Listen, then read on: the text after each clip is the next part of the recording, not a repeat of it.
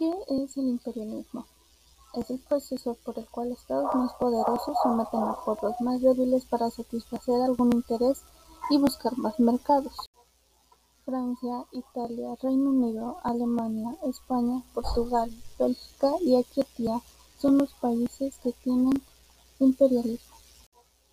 Francia, Italia, Reino Unido, Alemania, España, Portugal, Bélgica y Etiopía son los países que tienen imperialismo.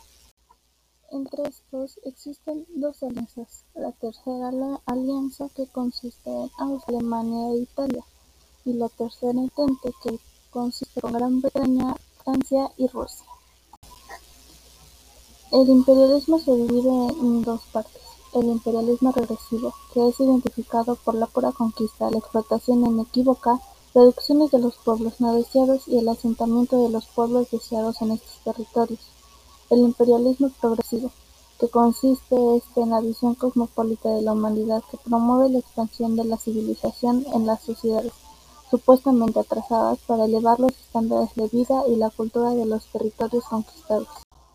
Algunas de las consecuencias fue la pérdida de identidad de los pobladores indígenas, pérdida de la lengua, así como la religión de aquellos estados dominados. Provocó graves incrementos en la desigualdad al repartir los capitales y establecer relaciones de servidumbre.